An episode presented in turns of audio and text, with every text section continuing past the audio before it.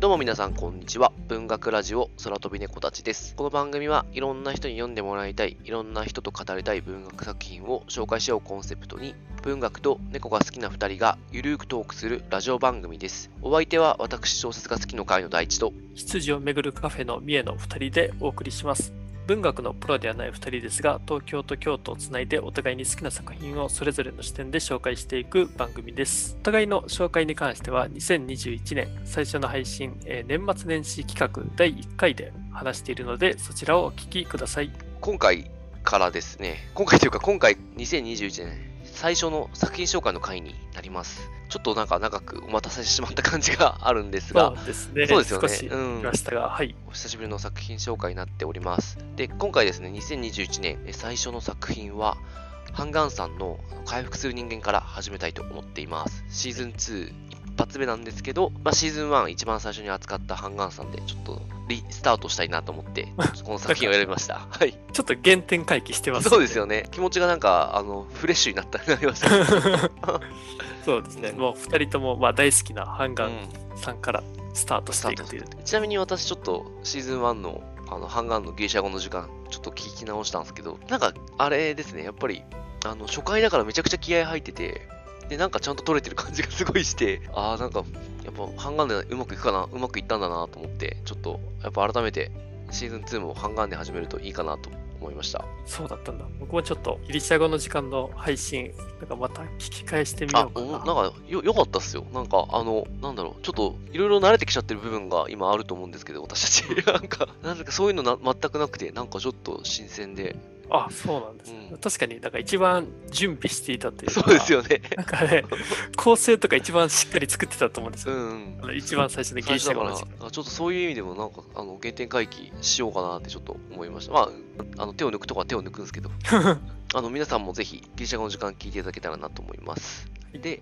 えっ、ー、と、今日はですね、そのハンガンさんの、えー、回復する人間を扱います。署名いっちゃいましょうか、もう、早速。はい、うん、そうですね。はい。えー、では、え今日紹介するのは、ハンガンさんの、え書いた回復する人間、斎藤真理子さん役になります。え白水社から出版されています。ちょっとあらすじを私の方から。遺産文学賞、万物価国際賞受賞作家によるえー、珠玉の短編集、痛みがあってこそ回復がある。あ、ちなみにこの遺産文学賞っていうのは韓国の芥川賞みたいなもんだなと思っていただければ大丈夫と思います。で、あらすじなんですが、大切な人の死や自らの病、家族との不和など、痛みを抱え、絶望の淵でうずくまる人間が一つの光を見出し、再び静かに歩み出す姿を描く。菜食主義者でアジア人初の万物価国際賞を受賞し、すべての白い者たちも同賞の最終候補になった韓国の作家ハン本書は彼女が32歳から42歳という油の乗った時期に発表された7編を収録した日本では初の短編集。現代韓国屈指の作家による魂を震わす7つの物語となっております。短編集なので、ちょっといくつかピックアップして、あの、この後お話ししたいと思ってます。具体的には2本と回復する人間と人影という作品をご紹介しようと思ってます。僕がこの回復する人間を読んだのが、ちょうど1年前の2020年の1月に読みまして、はいはい。まあ、最初は図書館で借りてきたあのギリシャ語の時間と回復する人間の2冊を順番に読んだんですけども、あの個人的にはあのすごい、まあ、どっちもあの好きだったんですけど、うん、回復する人間の方が読みやすくてああ確かにそうですね。なんかスッと、まあ、小説に入っていけたなっていうのが最初のあの時の印象であとやっぱハンガーさんがすごい作家だなとあの本当この短編集でも思ってです、まあ、これを、ね、それから話していくと思うんですけど、うん、本当になんかね今回7個収録されている7編収録されてるんですけど本当外れがないというかうんうんうんうん。わかる。一個一個が結構ねなんか読み応えが短編ですけどすごいずっしりとあるという感じで、おすすめのあの短編集になってます。確かに私もギリシャ語の時間よりは、こっちの回復する人間の方が入りやすいかなっていうのはすごく感じましたね。うん、でもめちゃくちゃいい作品だから。あ、ちなみに私は今年の1冊目でした。はい。2021年1冊目、回復する人間からスタートしました。記念すべき。うん。いいですね。なかなかやっぱり良かったですね。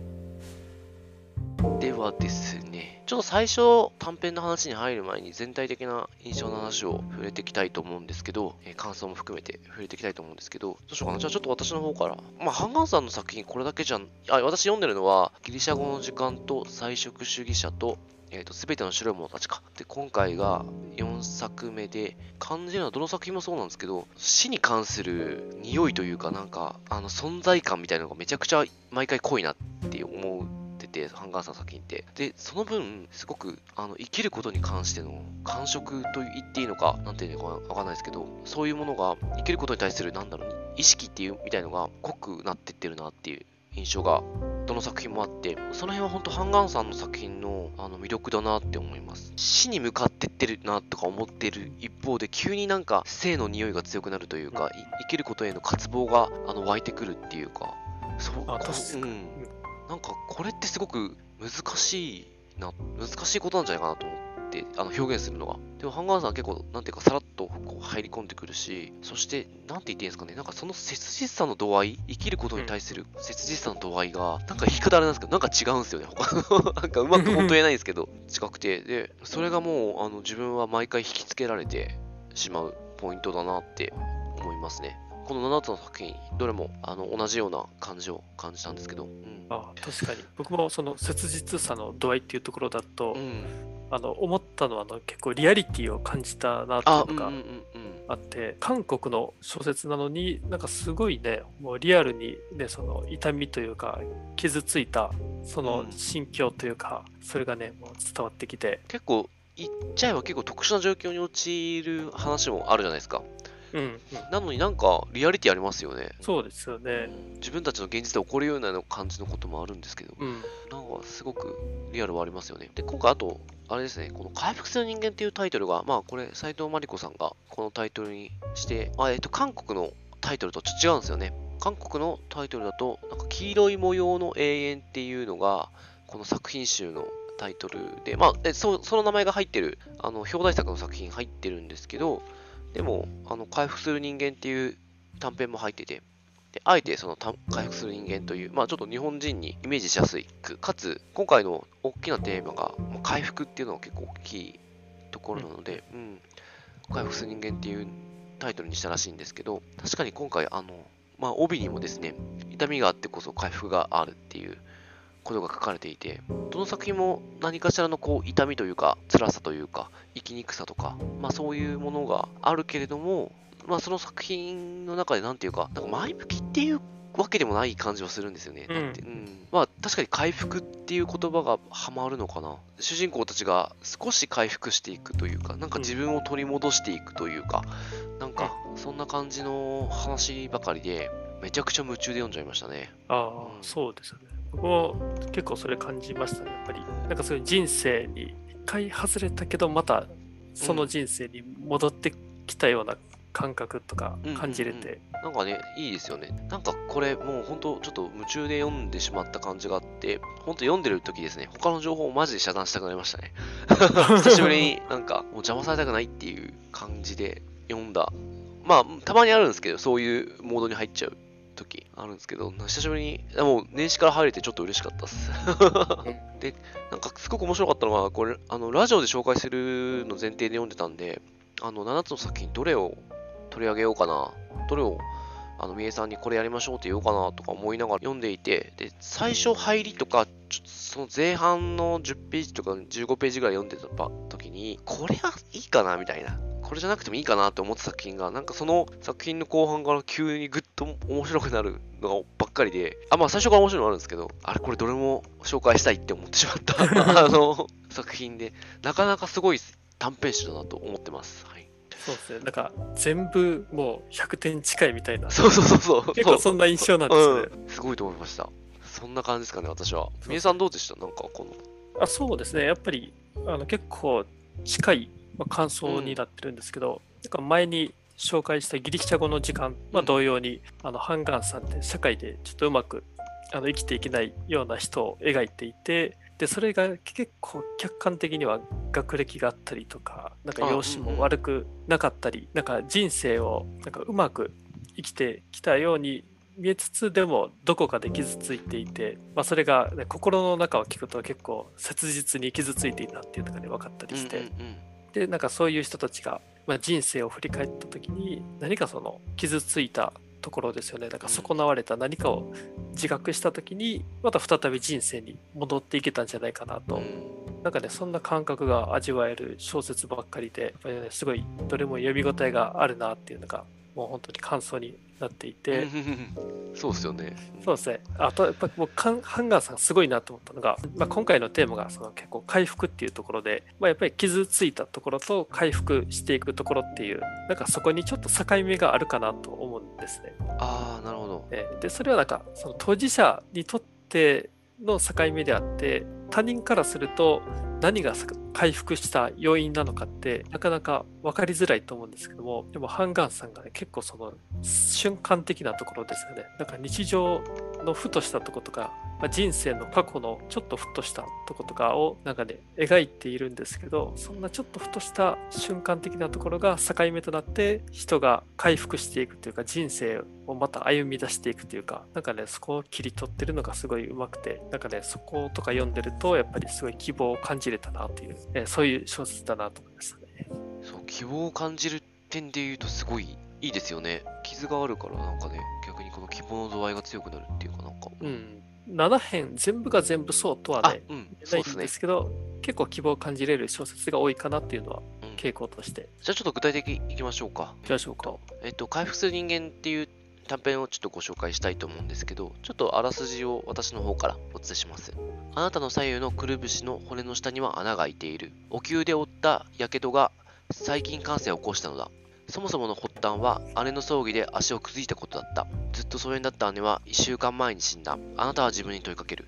どこで何を間違えたんだろう。2人のうちどちらが冷たい人間だったのか。というちょっとお話なんですけど、あらすじだけ言う。結構短い話で、30ページぐらい。これ、ちょっと不思議な、あまり見ないタイプの小説だと思うんですけど、二人称の作品になってますね。主語があなたという、あ主語というか、まあ、まあ、あなたという語りかけで、語りかけでもないのか。あなたがあったからちょっとまたあれかもしれないです。まあ、二人称であなたという形で話が進行します。で、さらに面白いのが、未来の時勢と現在の時勢かな、うん、あなんか、入り乱れますよね。なんか。そうですよね。うん、でそのあたりの作りは、ものすごく半眼さんらしいなと思って、うまく作ってるなと思って。で、ちゃくちゃそれが魅力的な作品になってますね。この未来の実勢って、なかなかイメージしづらいかもしれないですけど、例えばし、えーと、あなたが何々をまだ知らないまま今こういうことをしているみたいな語り口になるんですよね。そうですね。例え言うなら、みえさんが今日のカフェでこういうお客さんと会うことを知らないが、うん、えっ、ー、と今ラジオ収録しているみたいな。そうそうそうそうそう。不思議な。うん感じで。こうね、なんかそういう未来の実勢っていうのがところどころにね、ところどころというかたくさん入ってるんですよ。入ってますね。これちょっと読ま、なんだろうな、なんか使い方としては今言ったような感じなんですけど、なんか現れてる効果としては多分読まないとちょっとイメージしづらいと思うんですけど、うん、結構この、なんだろう、あのー、話自体、私ちょっとこれ、あらすじ読んで結構、あ、そうか、こういう話だったってちょっと整理されたところが実はあるんですけど、結構よくわかんない状況で、なんかこの過去の話も入ってくるし、現在の話も入ってくるし、先の話も入ってくるしみたいな。で、ちょっとごちゃごちゃごちゃっとしてくん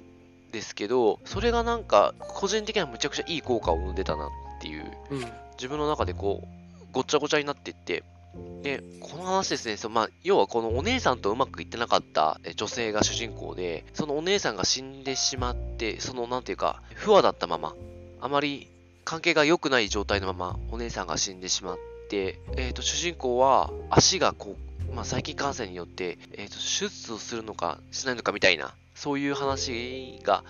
あってで最後手術しないで済むぐらいな形で回復が始まっていくんですよ。で回復が始まった瞬間に痛みが生じてみたいな。あの感覚が戻ってきて痛みが生じてみたいな。でそれのことはなんていうか知らないんですよねこの、うん、このあの話の時勢で言うと、うん、そうですね。まだ現在時点では知らない、うん。で、回復しないことを祈る場面で終わる。でも、読者はこの女性が回復することを知ってるっていう、こう、あのー、なんていうのかな。すごく不思議な感じの話ですよね。そうですね。なんか今の、ね、説明だとちょっと時系列とか複雑になってるんですけど、うん、実際読んでると、なんかね、そんな変な違和感とかないんですよ、ね、あ、そうそうそう。うん、さっき大地さん言われてたみたいに、なんかいい感じで過去、現在、未来があって、なんかそこに対して、あの比較的まあ、すんなりと読んでいけるかなと。読書体験としてもすごく面白かったし、いや、扱っていることがすごくいいですよね。なんこれが単純にお姉さんの不和が最初に描かれてて、あ、こう現在時でなんか傷を、あの、えっ、ー、と、診察されてるところが始まるんですけど、じゃなくて、お姉さん、まあ、お姉さんとうまくいってないお姉さんの葬式、えー、傷を負います、診察されます、で、えー、やけどが治りましたっていう感じの流れで描かれると、なんかあんまり感じないかもしれないなと思って。なんかごちゃっとした姿勢で描かれるから、なんかすごく、その回復するっていうことに関して、主人公のなんか感覚、自分がお姉さんとの関係があって、でも、だからこそなんか自分は回復していいのかみたいななんか感じのところ、うん、そのなんだろう思いみたいのがあのすごく描かれてるなと思ってうまいなと思いましたみえさんどうでした、まあ、姉妹の話なんですけども、うん、主人公が妹ででその、えっと、お姉さんとのエピソードを小説では、まあ、過去を振り返って書いてありもしてるんですけども結構このお姉さんと妹がなんか隔たりがあるっていうか、なんか別の世界で生きてるような人たちっていうんですかね。これちょっと言い方あれですけど、お姉さんがどっちかというとリア充みたいな。あ、そうですね。社会的にちょっと成功してる人と結婚したりとか、うん、で社会でうまく生きていけていてとかですかね。うん、で妹の方はちょっと影が薄いというかですね。なんか小説の中だと30歳過ぎていても、もう全身黒のファッションで小学生の高学年ぐらいの子供に見えるようななんか見た目であるとかですね、なんかそういうのが書かれていたりあと足を怪我した時もそれをほったらかしにしてであわや手術というところまで、えっと、行っていたので、まあ、それを会社の人に怒られたりとか。でちょっと時系列で言うと過去になるんですけど主人公の妹さんとお姉さんがちょっと学生時代に決定的な隔たりのエピソードとかもあったりしてなんかそれによって妹さんの方が、いや、お姉さんってすごい冷たい人間だっていう、思ってしまうんですよね。こんなに冷たい人間なんだと。でも結構この小説のあのすごい肝になってくるところで、うん、お姉さんのことをずっと冷たい人間だと思っていたこの妹さんが、まあ現在なんですけど、ちょっとお姉さんのことをもうすごい強烈に思い出してなんかそこでいやでも本当はお姉さんより自分の方が冷たい人間なんじゃないかとてなんかそことかすごい僕悲しかったんですけどなんか短い短編の中でなんかねそういう、まあ、お姉さんと妹の関係もあるんですけどこの主人公の妹さんのなんか自分とは何なのかみたいなところ、うんなんかね、そこもね、なんか読んでるとなかなかちょっとね、まあ、胸が痛くなるようなね、ところであるんですけど、うん、面白いところでもありますね。ね、あなたと姉さん2人のうちどちらが冷たい人間だったのかと自分に問いかけたことがあると。相手に対してこう思ってたけど、それが自分にも当てはまるんじゃないかとか、あなんか相手が相手の嫌だと思ってたところが、なんか自分にも当てはまるんじゃないかみたいなっていう感覚になのかなと思うんですけど、あの多分この話で言うとどっちが関係をこうしてしまったんだろうみたいなところでもあるかなとは思うんで、私面白いなと思ったのは、この、えっと、お姉さん、すごくこのあなたと、あまあ、主人公のあなたのという妹よりも、なんていうか、社会的にも満たされていて、上にあるような感じあるんですけど、えー、と妹さんに対して嫉妬してるんですよね。そこに付箋貼ってたと思います。あ、うん。これに関して、まあ、妹であるあなたが答えを出す。なんで嫉妬してるんだろうと。出すのが、なんか、お姉さんは求めてるものがあなたなんですよね。どこよりも安全な場所。なんか、リンゴの奥にある丈夫な場所を望んでいるだけだったみたいな文章がちょっと途中で出てくるんですけど、多分妹みたいな場所を探してたのかな。妹がいるような場所を探したのかなとかちょっと思うようなところがあって、うん、まあこの社会通念なんていうか多分 妹って結構社会通念に対して無頓着なんでしょうね。そういう生き方に結構憧れてたというかあの羨ましいと思ってたんだろうなっていう人も出てきたりとかして、うん、この辺のなんか姉と妹の関係ってちょっと面白いなってちょっと思ったりしましたね。僕もなんかお姉さんってなんか表面的に見るとすごい恵まれているように思えるんですけど、でもねその妹のが語る過去のエピソードとか結構その病気に苦しんでたりとかねそうやって妹に嫉妬してるとかっていうのをやっていくとお姉さんも悩みのあるやっぱり一人の人間だったっていうのが、ね、やっぱ伝わってくるし、うん僕は結構この小説の最後のところとか読むとなんかその主人公の妹さんの中でなんか、ね、全く別の世界の生き物と思っていたお姉さんが結構その妹さんの中で人生の中でやっぱり影響としては大きくて、うんうんうん、お姉さんっていう存在が人生の中にいたんだとちゃんと存在していたんだっていうのがなんかね描かれてるように思えてなんかそのお姉さんの存在で妹さんも、まあ、人生になんか戻っていけたんじゃないかなというのがあって。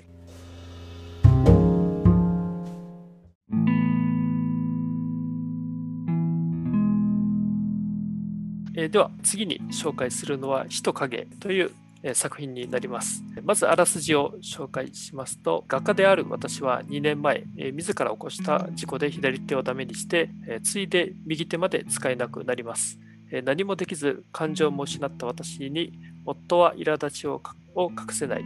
ある日、学生時代の友人が久しぶりに電話をくれて、近所の写真館で私の写真を見たと告げます。私の中で忘れ去られていた記憶がかすかに息づき始めるというあらすじに言ってます。えっと、画家である私っていうのが、えっと、女性なんです。まあ、結婚している女性で、でその人がね、あのちょっとその最初は左手を事故で怪我するんですけど、まあ、それで使えなくなって、右手もダメになって、でそこでちょっと、まあ、旦那さんとの関係も悪くなっていってと、まあ、そういうところから始まる小説になってます。斉藤真理子さんが人影っていう名前で訳してはいるんですけど、韓国の現代を直訳すると、黄色い模様の永遠っていうことになって、この永遠っていうのが、陽音ってあの発音するのかな？両生類の一種、まあ、トカゲみたいなものの何かと、なんか読みが一緒らしくて、まあ、そこをかけてるらしいんですね。なんですけど、ちょっと日本語じゃうまく それが表現できなかったというか、変換できなかったので、えまあ、人影というタイトルになってるみたいですね。今回の、えーと、短編集の中で一番長いですかね、80ページぐらい、ね。うん、あって、まあ、ちょっと中編ぐらいの長さになるかなと思います。これは、ね、人影は僕は最初に読んだ時にすごい一番良かったなと。あなるほど。小説で、まあ、この回復する人間の中でもう一番外せない作品かなと思いますね、うんうん、ラインナップの中では。この回復する人間を総括する感じもありますよね、この、うん、うん、まとめる感じがすごいあって、すごく最後にこの作品あって、すごい良かったなって思いました。手が使えなくなっちゃう女性の話で、で、まあ、トカゲって、これ途中で描写出てくるんですけど、再生するじゃないですか。手が切れて。うんちょっとずつ。で、まあ、その辺のこともちょっとかけて、まあ、その回復という意味でもかけてると思うんですけど、うん、個人的にはこの手が使えなくなるっていう設定がすごく、あ、まあ、もともとは事故で左手が使えなくなり、で、その代わり右手ばっかり使ってたら、右手がダメになっちゃったっていう。で、両手を失う全く使えないわけじゃないんですけど、でもほぼこう、仕事をしたりとかするのはもう無理ですよね。そうですね。だから日常生活も結構危ういかなというレベルですもんね。うん、マグカップを持てるか持てないかとか。あ、うんうんうん。あってで、なんか夫のサポートなしでは生きていかなくなってしまったっていうところで、で、個人的にはそれってもう人としてもマイナス、その主人公はすごくそれを感じてると思うんですけど、足手まといって言い方よりはなんかもっと適切な言い方があると思うんですけど、なんていうか、なんかもう、自分はもうマイナスな人間なんだっていう意識がすごく強くて、主人公は。で、自分もこの状況に陥ったら、もうなんか、辛いだろ、辛いというか、だってもう誰かの力を借りないと生きていけないってもう、結構しんどいっすよね。で、そのね、夫も、最初はすごい、えっ、ー、と、理解のある人やったのが、やっぱり主人公が入院してでそこからなんかだんだん不仲になっていくんですよね。うんうんうん、まあ、あらすじにもあったんですけど、苛立ちを隠さないってあるんですけど、主人公これできないって話をすると、なんだ、本当にできないのかよみたいな。そうそうそう なんか、まあ、難しくて、調子がいい人、悪い日があって手の、うん、あのできる人、できない日があるんですよね。それが、うん、もうとなんかなかなか残酷だなとは思うんですけど、その夫ともうまくいかなくなっていく感じが。そうですね。えー、結構この小説の前半ではそういう、うん、なんかね、本当人生のどん底を書いてるような、うんうん、世の中でこんなに、なんていうか不幸な状況に陥ってしまうのだっていうような、うんまあ、前半ではそんなこと。個人的にこう手を使えなくなる状況って、あんまりなんていうかイメージしたことも今までなかったんですけどで今回初めてこの状況をちょっといろいろ結構真剣に なんか 深刻になんか読みながら、はい、自分だったらこれどうなっちゃうんだろうとか考えたんですけどこれ生きていけないなって思いましたね。だって本をめくれないんですもんね。そうですね。自分で。ね、うん、まあ電子だとしてもスクロールできないわけでしょ。辛いよな。映像をなを見るぐらいしかできなくなるのかな。お風呂とか入ってその後体拭くとかそんなのもまあね、何もできないですし、うん、食事もね、自分の一人じゃできないわけですもんね。そうですもんね。うん、ギリシャ語の時間じゃないですけど、あの視力を失うっていうことは結構自分、あの実実はめちゃくちゃ目悪いんですよ。あのあそうですね。あのしかも極端なあれで、左目だけコンタクトを入れてるんですね。うん、っていうちょっと不思議な目の悪さなんですけど、右目が乱視で、左目はめちゃくちゃ視力が悪くて、で結構度数高いコンタクト入れてるんですけど、だから結構視力失うってなんか結構普段から意識結構してる方だなと思うんですけど、あの、メガネかコンタクトないと生きていけないんで、目見えなくなったらすごい嫌だなとかすごい思うんですけど、でも今回手、手って結構やばいなっていうか、まあね、うん、なんか自分で何もできなくなる究極だなと思いましたね、でも手は。うん。まあ、移動はできるか。まあでもなかなかな。ね。まあ、ちょっと脱線しました。はい。はい、で、これ、その、みえさん今前半でどん底って話でしたけど、後半なんかこう回復していくっていうか、なんていうか、自分これすごく面白いなっていうか、すごくハンガーさんらしいなと思ったのは、なんか、一見これなんか自暴自棄で無気力な感じのことが描かれてるけど、主人公の中で静かにこの状況に抵抗を始めてるっていうか、そういうのがすごく自分の中には見受けられて、なんか、うん、あの、あった、えっと、画家を目指したんで、あの、絵を仕事としようとしてたんで、あの、アトリエがあるじゃないですか。そのアトリエを手放さないような、夫はもうそれ、あの、賃貸だから、もう解約しようみたいな、で、あるんですけど、でも新しいアトリエを探そうとしたりとかしてる姿とか、すごく、あの、まあ、なんだろうな、自分を保とうとしてるっていう感じもすごく見受けられてはいたんですけど、この状況でなんか潰れないっていう感じはすごくあって、なんかハンガンさんらしいこの話の進め方だなとはちょっと思いましたね。で、あとその後半になって、これ、まあ、完全にネタバレになっちゃうんですけど、あの、なんか、一回だけ一緒に山を登った男性のことを思い出すじゃないですか。まあ、うん、あの、写真館で、その人が撮った写真がなぜか飾られてるんですけど、それで思い出すんですけど、で、その人に対して主人公が結構好意を寄せていて、うん、まあ好きだったと。で、その人の消息をちょっとたどろうとするところでで話が進んでいくんで、個人的には自分、多分その人との出会いで、再会で、なんか自分を取り戻していくのかなって思って読んでたら、その人が結局死んだ、死んでいたってことがわかるじゃないですか。うん、えっ、ー、と、何年前だっけ？もう結構前ですよね。もう学生時代だから。そうです。で、えっ、ー、と、10年前ですね、一緒に。10年前でしたっけ、うん、山を登ったのは。だからその10年間の間に、もうその人が死んでいて、もう1回しか会ったことない人だけど、うん、死んでいてみたいな。結局その、あ、えっと、自分がこれですごく、なんだろう、感じたことは、その、主人公一人、まあ一人だけじゃないのかもしれないですけど、結局は。なんかいろんなことから影響を受けて立ち上がっていくんですけど、でもなんか、自分がこう立ち直る力を、まあ、いろんなところから見つけて吸収してこうあの最後立ち上がっていくっていう姿が描かれてるなと思っていて、なんかすごくハンガンさんらしいなってすごく思いました。なんかそんなにハンガンさんのことしてるわけじゃないんですけど、うん、あのなんかすごくハンガンさんの作品っぽいなって本当感じててやっぱそこになんていうか感動する自分がいて、うん、なんか本当によかったいい作品だなって思いましたね。僕もあのあの思ったところは、うん、やっぱりその10年前の出来事あの思い出すじゃないですか。うんうんうん、まあ、偶然のきっかけで。でその本当に初恋の相手みたいなものかなとね、うん、思うんですけどだからもしかすると男性の方ですよね。あの出会った、えーと主人公の女性に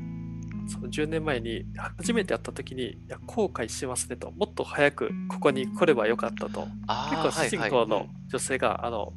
まあ、家の近所ということもあって山登りをあの日課にしていたんですけど、うん、でその男性はちょっと、まあ、そこの山に初めて来た人でもしかするとなんかその2人ってもっと別の人生がありえたのかなと本当ちょっとしたで、ね、何か、ね、2回目の出会いがあったらとかなんかそんなことをすごく感じさせるようななんかそういう過去のエピソードがあってですね、なんかそこのでもドラマチックなところですよね。その10年前とあと、うん、えっ、と 2, 2, 年前というのも一つのキーワードに確かに、なってくるんですけど、まあ、10年前2年前というなんかそういう時間の重なりというのかな、うんうん、そうですね。この男性とのね、うん、なんかそれでその主人公の女性が人生のどん底をやったところに自分の過ごしていたその時間なんかそこには自分一人じゃなくて他の人の人生もやっぱりあって、なんかそういう重なりとかを得ての今があるっていうのでなんかすごい光を見たような気がしてですね結構最後の方に。なんかねもう結構その初めて読んだ時はその後半の部分でね結構泣いてしまったんですけども。あ、うん、なんかそれだけすごい、ね、最初の前半から後半にかけてちょっと回復していくというか光が差し込んでいく感じがすごい僕は好きですね。あとこの小説に出てくるのがあの93歳で亡くなったあの芸術家の人の話というかもちょっと差し込まれていて、うんうんうん、なんかそういうのもねちょっとなんかパンチが効いててあのあそうですね、ね。うん、このそうですね。この93歳がなんか表現した黄色っていう色があってそうですね、なんか太陽、真昼の太陽の黄色とかを光の塊みたいなことは言ってますね。そうですね。うん。その私では主人公が表現する黄色はまたちょっと違った黄色でみたいな。うん。うん、ここもいいですよね、このね。まあ、という、えー、ような小説で、うん、以前になんかハンガンさんのインタビューで、はい、この人影について木漏れ日に出会う話と言いますか、黄色というのを言及していて色の、うん、なんかその自然の中で光の黄色、えー、にっていうのもあればなんか人間にもそういう光のような黄色のようなものってあるんじゃないかというのを描いていて、まあ、それインタビューを聞いていた時はそれってどういうことなんだろうと思ってたんですけども、まあ、改めて読んでみるとあの確かにそのまあ、人生の中で本当に光が差し込んでる瞬間というかがちょっと垣間見えたような気もしますしなんかすごいその光とか色とかなんかそういうのが溢れてる小説だなと思っていて本当にそういう意味では最初前半読んでる時と最後後半読み終えた時のこの、ね、なんか感情のギャップといいますか、ね、なんかそういうのがすごいあの味わえるんじゃないかなという、なんかそういう小説だなと思ってます。そうですね、本当にそれはある。すごい、それは本当この小説じゃないと味わえないかもしれないですね。で、ちょっと他の作品もちょっと触れたいんですけど、他5作品入ってまして、じゃあ順番にいきますか。そうですね。うん、そうですね。明るくなる前にという小説は主人公が小説家の女性なんですけどももともと職場の先輩だった結構憧れに近い女性ですかね、先輩。なんかその先輩が結構何て言うんですかね読んでるとすごくいい人なんですけども、うん、放浪の旅に出ると、うん、でそこでその背景が明かされていくんですけどもいやこれもすごい深い小説だなと思いますね。なんか30ページぐらいなんですけども、本当はね、じっくりと取り上げて話したいぐらい、先輩の女性っていう人の人生がすごく深く描かれていて、そうですね、なんかおすすめなのね、うん。ちょっと途中で、なんだろう、その、この先輩に関するイメージ変わったりするとこもあって、急に。あんま旅行とかする人じゃなかったのにみたいな感じから急に旅行に目覚めてみたいな。うんうん、主人公とその先輩の女性って最初はなんか出版社同じところで働いてはって、なんかその話とかあるんですけどやっぱり読んでいくとなんか本当に人生の中で重要なところっていうのがなんかねそういったところではちょっと全然違うところにあったっていうのがなんかあるんじゃないかなという気がして、まあ、これもやっぱり前半と後半とのまたギャップかもしれないですけど、確かに。それがすごい強烈にあるなと思いましたね。エウロパか。あこれはなんか、あの、なんだろうな。私かなり結構好きだったんですけど、恋人じゃないではないけど好きだった女性に対する話みたいな感じで、うん、うん、なんか、なんだろう、友達で居続けるけどみたいな感じで結構好きでした。なんか、あの、ちょっと、うん。ね、その好きな女の子に対しての感情とか。結構そのジェンダーの問題とかにも触れてくる作品で、うん、なんかね、僕も結構好きですね、エウロパは。これもそう、最後の、最後の方のね、なんか、ああもしあもしもあなたが望み通り生まれてきてたら何をしてたと思うと、あの、その好きな女の子に問いかけられて、思い通りに生きてきたら何をしてるってで、その答えられなかったこの主人公っていうのをすごく自分は好きですね。なんかなるほど。っていうぐらいにしておきましょうか、ちょっと そうですね。で、もう、えっ、ー、と、次がふんざ。タイトルからして、なんだろうってなるかもしれないですが、結構トリッキーな小説ですよね。うん。ふんざって地名なんですよね。ずっとその主人公が行ってみたいって思ってるけど、紛争地帯でしたっけ？そうですね、うん、ちょっとなかなか行けない場所なんですよね。うんでその主人公の女性はまあ子供がいて夫がいるんですけど夫が全然なんか収入もなく家事も手伝わないっていうあのなんか哲学の大学講師をやってるけどなかなかその正規の職にありつけずみたいな感じで状況としては悲惨なんですけどフンザってあの1000年前に滅んだ国なんですけどなんかパキスタンの東北にあるなんか山の奥地に遺跡があるという、うん、ちょっと、ま、幻の遺跡というか女性がそのフンザを想像するんですけども、うん、なんかそこがすごい僕好きで、うん、なんかフンザっていうのは本当はこうなんじゃないかとか1000年前ああだったんじゃないかとかなんかそれがね読んでると結構。で青い石ですね次が、まあ、この青い石僕結構好きで、うん、なんかちょっと、ね、これもどんな話かってだから説明すると、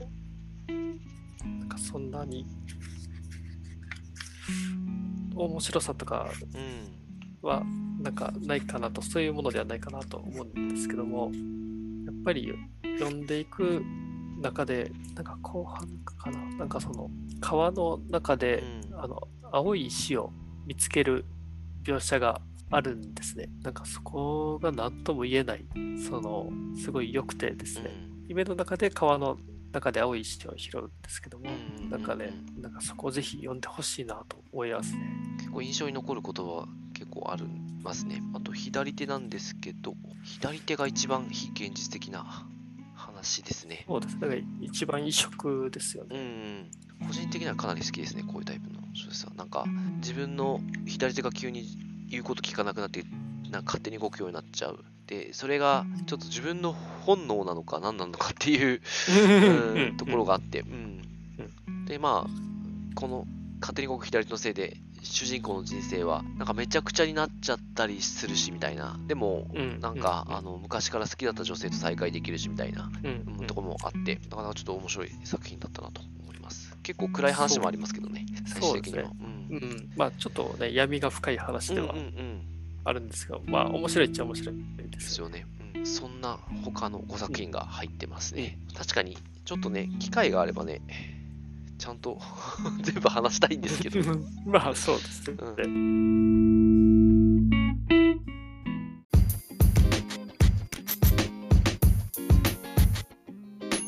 まあ、いつも通り感想とどんな人に読んでもらいたいか話して終わりたいと思います。じゃあ私から、えっと、この作品なんですけど、まあ、やっぱりですね、結構傷つきながらにでも、なんか生きてる